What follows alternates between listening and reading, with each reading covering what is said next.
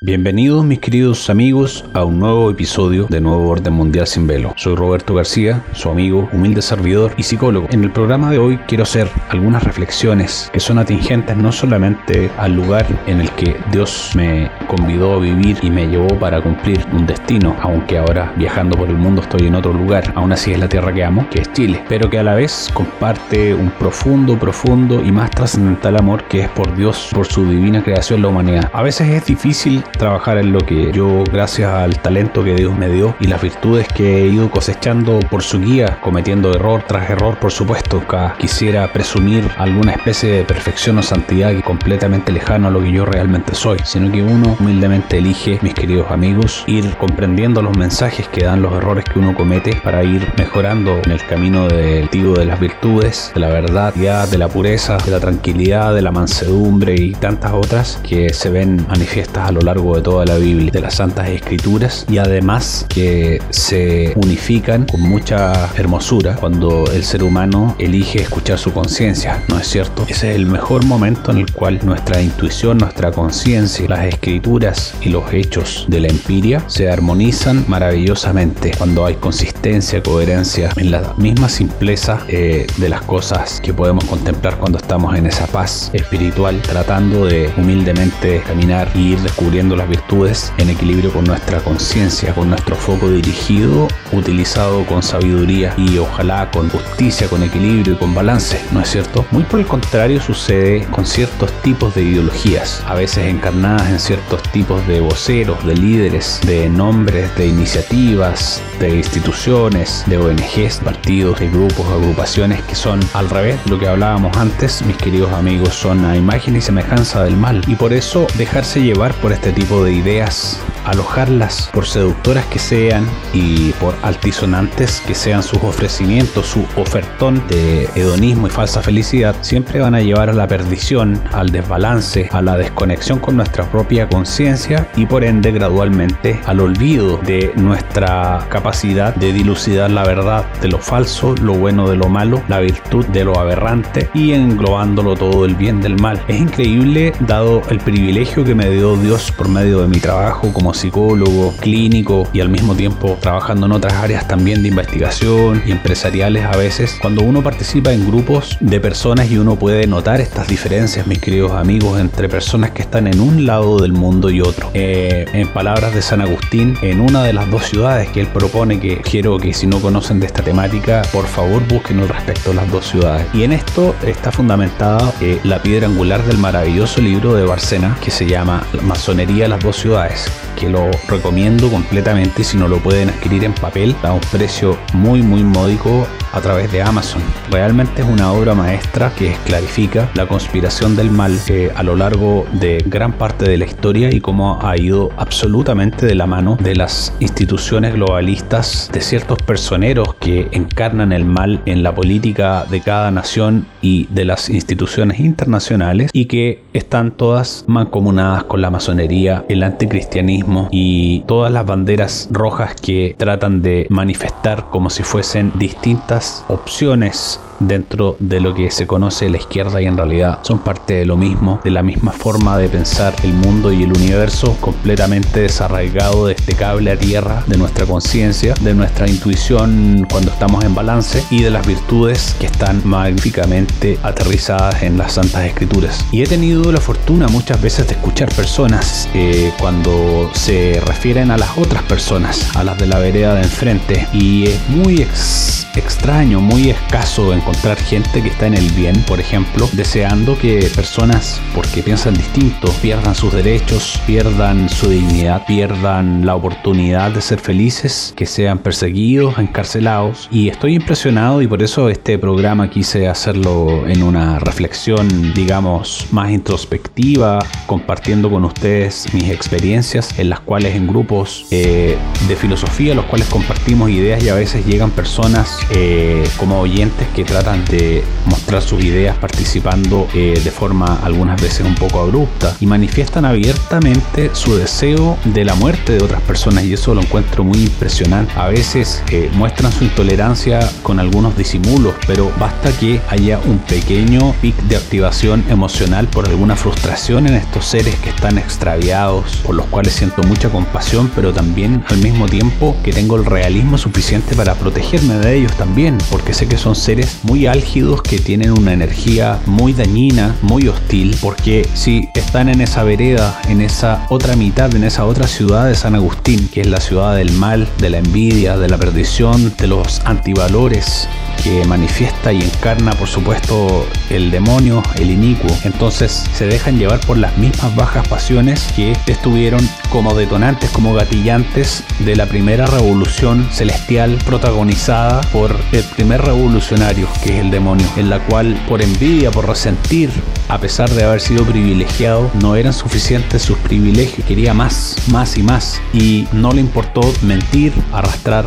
a otros ángeles a la perdición con tal de tener la oportunidad, la chance de arrebatarles a los demás su dignidad, su poder, su equilibrio, su balance para él poderse coronar como supremo mandatario del universo completo, por supuesto, exacerbando su automirada, probablemente el primer narcisista. Y este es un rasgo al describir esto que estoy seguro, seguro, mis queridos amigos, que les permite a ustedes al yo describir este ser y a estos seres que se dejan llevar por él, que inmediatamente se les vienen un montón de mandatarios, de políticos, de candidatos, de iniciativas, de ONGs, de partidos políticos que son precisamente una viva representación de estos antivalores del demonio. Y eso no es por azar, eso no es porque sí. Me acuerdo cuando sucedió el famoso estallido antisocial, delictual, masón y terrorista en Chile en octubre del año antepasado. Increíblemente, en esa instancia, eh, yo estaba liderando un grupo de sanación colectiva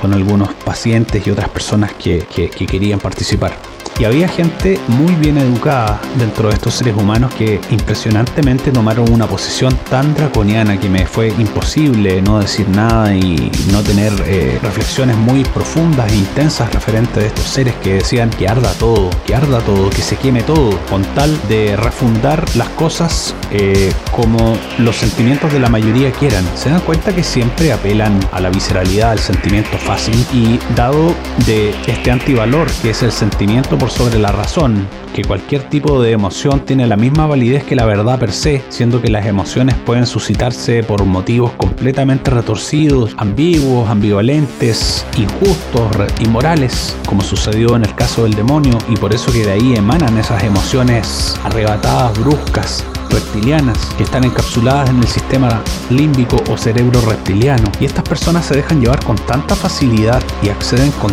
tanta facilidad al heurístico, al algoritmo mental del odio, el resentimiento y el que las personas que no compartan su visión deben ser humilladas, quemadas y que deben ser además expropiadas de su dignidad, de lo que toda su vida les ha costado reunir. Es una carencia empática propia de los reptiles, propia de lo que llama el psiquiatra Robert Hare, que tiene un libro brillante que se llama Snakes in Suits, o sea, serpientes en trajes o serpientes en ternos. Y se trata precisamente de la frialdad con la que operan los psicópatas, la poderosa maquinaria exenta de empatía, exenta de reciprocidad psicológica, exenta de simular los estados emocionales del otro y poder conectarse con el dolor y la felicidad ajena, que parecen ser seres que operan ajenos al dolor de los demás y que lo único que hacen es utilizar a todo, a todos, ideologías, personas, instituciones y emociones humanas como debilidades de los demás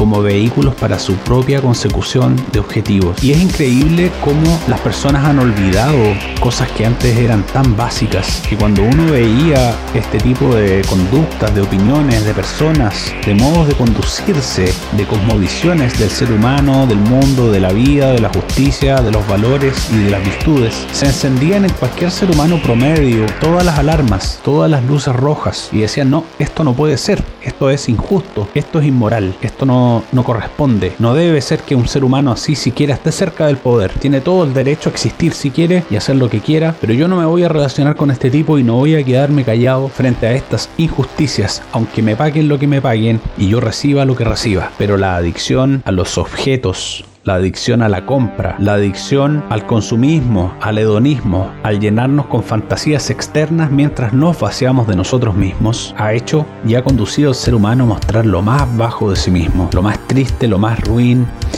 Y por pequeños premios materiales y sin ninguna necesidad real de ellos en un mundo en el que ya las necesidades más básicas por lo menos en Occidente están cubiertas, salvo que hayan caído en la desgracia de creer en estos seres del mal y que estén gobernando sus países como es el triste caso de Cuba, de Venezuela, de China, lugares donde el mal se ha coronado y que no conforme con destruir, poseer, utilizar, absorber como un vampiro hasta secar estas pobres naciones, ahora quiere también conquistar las otras. Esas son excepciones, pero toda nación relativamente sana debería tener los anticuerpos para poder prender alarmas cuando las antivirtudes, cuando los antivalores, la mentira, la tergiversación constante de ciertos políticos, de ciertos canales de televisión, de ciertas celebridades, no deberían ser transaccionables estas cosas ni por objetos, ni por sentidos de pertenencia al grupo, ni por ningún tipo de bajeza ni debilidad darwiniana, por ningún tipo de selección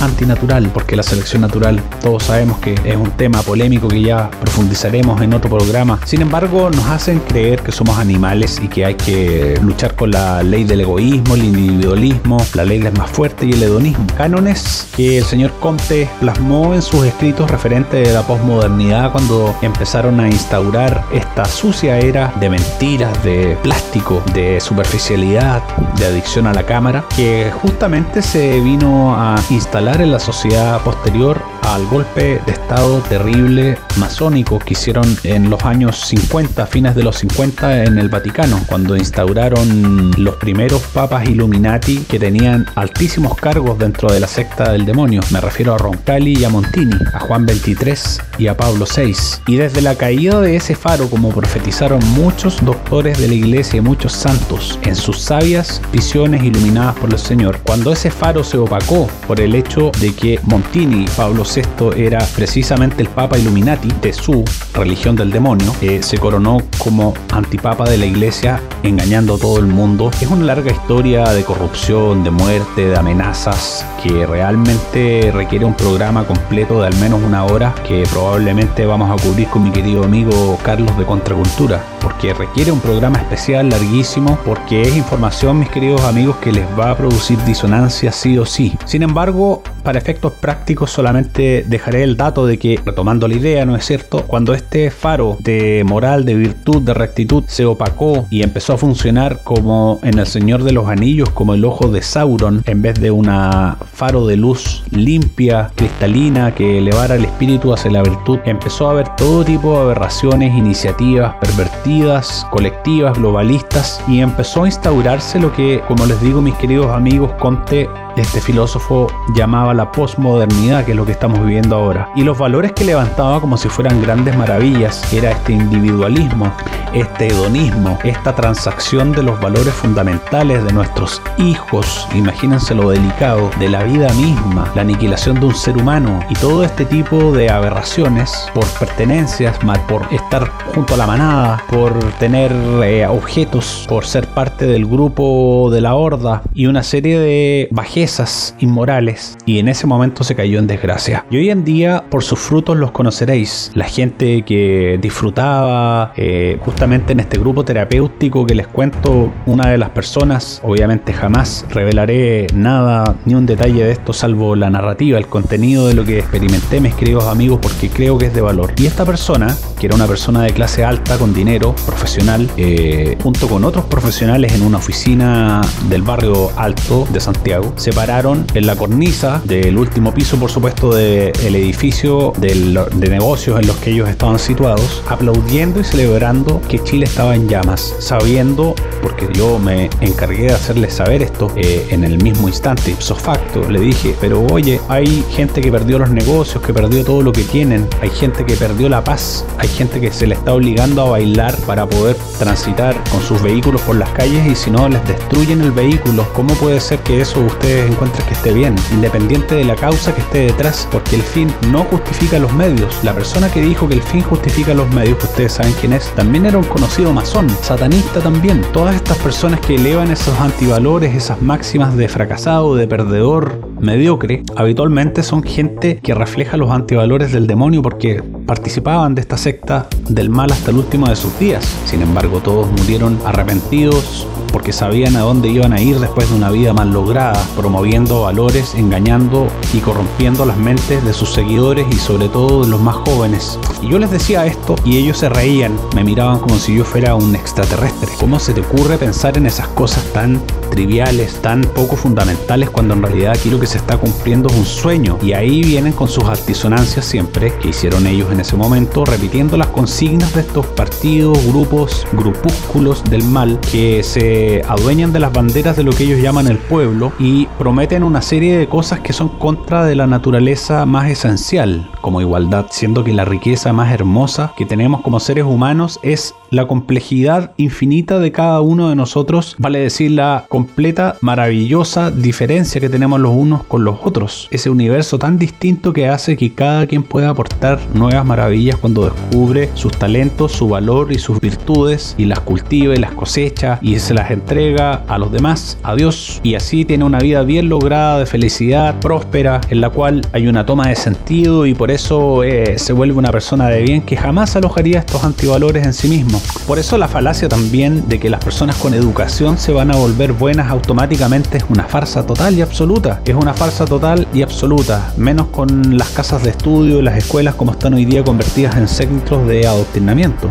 Fíjense mis queridos amigos que en esta ocasión a mí lo que me llama la atención es que en esa vez eh, todos éramos profesionales, casi todos con postítulos y cosas por el estilo, eh, con conocimientos, formas de acceder a metodologías mentales y científicas para poder dilucidar datos y llegar a la verdad. Independiente que fueran distintas disciplinas científicas, todos conocemos métodos científicos en ese grupo eh, inductivo y deductivo básico. Todos sabíamos un poco de metodología y de estadística suficiente para poder dilucidar la paja del trigo, la verdad de la mentira, el mal del bien. Aún así hay personas que parece que se sienten felices cuando todo arde y cuando todas sus frustraciones van a poder cristalizarse en un ataque a todas las personas que son felices por medio de el logro gradual de metas dignas de sí mismos y de Dios. Quieren que todo arda, quieren que todo arda como todo personaje que está en absoluta carencia de paz consigo mismo y con el mundo, con la vida, con Dios. Que olvidó los valores. Y gente muy bien educada, eh, muchos de ellos con estudios en el extranjero, máster, etcétera. Aún así, en cuanto a calidad humana, creo que en lo más precario de lo precario. Aún así, contaban, jactándose que estaban en un edificio en el sector alto, un edificio conocido, asociado arquetípicamente, obviamente, con la opulencia, el dinero y el éxito, celebrando como lo hizo en su momento Michelle Obama con champaña cuando se estaba quemando la catedral de Notre Dame, como si hubiese algo que celebrar cuando la gente pierde todo y aún más no solamente lo material que es lo más triste para mí, pobre gente de esfuerzo, sino también que los seres humanos se conduzcan en una acción tras otra que hace que pierdan cualquier oportunidad de conectarse con la decencia en sí mismos y pierdan el norte moral, intelectual, toda decencia y por medio de destruir la vida de otros se destruyen miles de veces más a sí mismos por dentro. El mal es a su imagen y semejanza, así como el bien también lo es. La gente que aloja el mal y se empieza a permitir pequeñas licencias, tarde o temprano terminan en ese nivel de abyección. Y aunque tengan un montón de magíster, doctorado, lo que tú quieras que puedan tener en cuanto a elementos materiales, justamente esta señorita que manifestaba esas ideas eh, de una forma tan sádica, disfrutando el dolor ajeno, yo ubico un poco eh, su condición. Es una persona que tiene eh, diversas casas, estudios en el extranjero, para que vean, amigo, que no todo lo que brilla es oro. Y todas esas consignas mentirosas de igualdad, de que con la educación todo se va a lograr, de que con un cartón en tu pared vas a ser feliz, no necesariamente es así, porque la felicidad, la plenitud, la dignidad y la prosperidad parten por casa y por cultivar, cosechar, sembrar, cuidar, regar, amar las virtudes las virtudes de las escrituras, las virtudes que, aun conociendo las escrituras no tan profundamente, una persona saludable, sana y en balance por su propia conciencia sabe. Y cuando te olvidas de esta conciencia, te traicionas y eres prácticamente un anticristiano inconsciente, uno más de la horda reptiliana, ¿no es cierto? Puedes conducirte como una bestia destruyendo a todos a imagen y semejanza de los psicópatas a los que sigues, sin sentir ni una culpa por privar a la gente de su dignidad, de su esfuerzo, de su trabajo de toda la vida, a veces de muchas generaciones, en cinco minutos de fuego, odio, perversión y degeneramiento, hacer que pierdan todo. Yo creo que ni un país se merece esto. Yo creo que la humanidad no se merece esto, pero ya fue suficiente de silenciar entonces las personas de bien, de por omisión, por pasividad, seguir permitiendo que pisoteen a los más débiles. Hay que utilizar nuestras habilidades, nuestros talentos, nuestra particularidad magnífica en la diferencia genial que tenemos los unos de los otros y aportar, porque es un deber, un deber cristiano, utilizar nuestros talentos para el bien y no mal lograrlos, porque el mal lograr lo que vinimos a hacer el mundo es precisamente la forma de convertirse en un amargado, un resentido, un miserable que todo lo quiere quemar, aunque tenga una botella de Don Peliñón de lo más fino y caro en la azotea de un edificio, con un vestido carísimo lleno de cartones, de galardones en tu pared y en tu currículum profesional, aún así disfrutando que se queme todo. Eso es enfermizo y tenemos que saber identificar con valentía, con tesón, con rectitud, sin complejos, con convicción a estos malhechores, tenerlos identificados, no permitir que promuevan más su mensaje, cuando menos salvarnos nosotros mismos y a las personas que amamos de esto, promover la verdad, porque silenciarla también es un fuerte perjurio, una inmoralidad, un pecado finalmente, de omisión. Fue suficiente de no hacer la tarea, creo que ya tuvimos mucho de eso y ya vimos los resultados, amigos míos, Argentina lo sabe, Chile lo sabe, Brasil lo sabe, Colombia lo sabe, Perú lo sabe, México lo sabe, Uruguay lo sabe, todos lo saben. Esta secta del mal y los tontos útiles, en palabras bolcheviques, que son utilizados, ellos también son culpables por permitir que se aloje en su corazón el mal, la destrucción, la perversión, el resentir, el odio y el pensar que tienen derecho a destruir y etiquetar lo que quieran como quieran, de condenar la libertad de los demás, tratando de levantar sus antivalores como si fuesen valores con altisonancias falsas Dentro de ellas la peor la igualdad. Dentro de ellas otra el hecho de que somos tabulas razas vacías, que no existe Dios, que no existen las virtudes a priori, que no hay una conciencia que dirija el bien desde nuestro profundo ser para actuar bien. Que eso son tonterías, que somos papeles en blanco, que podemos elegir hasta nuestro género, ir contra la biología y contra lo que sea, con tal de poder seguir destruyéndolo todo. La vida, el cuerpo, los niños, la juventud, la misma verdad, los principios universales las maravillas más hermosas porque están tan sedientos, tan llenos de rabia, tan resentidos que lo único que quieren es que el mundo arda. Son todos como Nerón, pero se lo hemos permitido a la fecha. Entonces, este humilde programa, mis queridos amigos, no es sino un pequeño llamado desde mi humilde plataforma, tratando de entregar y de ser el ejemplo de lo que yo mismo critico a través de este programa en particular. La pasividad, el no entregarte a los demás eh, con dedicación, tratando de ser el cambio que esperas en el mundo y en los demás, de levantar la voz frente a la injusticia, de dejar de esperar salvadores de carne y hueso y uno también convertirse en el cambio que uno quiere ver por medio de el ser a través del hacer, cosa tan trascendental para la felicidad de uno y la dignidad y la plenitud colectiva. Ya fue suficiente de silenciar, ya fue suficiente de relativizar el mal para conseguir bienes hedónicos, ya fue suficiente de seguir la ley del centésimo mono como si fuéramos autómatas y permitir que nos digan qué pensar y qué hacer cuando el mal está frente a nuestros ojos, de creer y levantar banderas de seres que con la otra mano, con la mano izquierda por detrás están haciendo todo tipo de barbaridades a los demás, que usan la mentira, los antivalores, el engaño, la muerte, la amenaza, la violencia, el terrorismo, la conspiración, el secretismo, el sectarismo como medios. Tenemos que ser el cambio, es ahora o nunca. Los dejo con esta reflexión entonces, mis queridos amigos. Los quiero mucho, muchas gracias por venir a esta humilde plataforma. Soy Roberto García, psicólogo. Este fue Nuevo Orden Mundial Sin Bel. Que Dios nos bendiga a todos.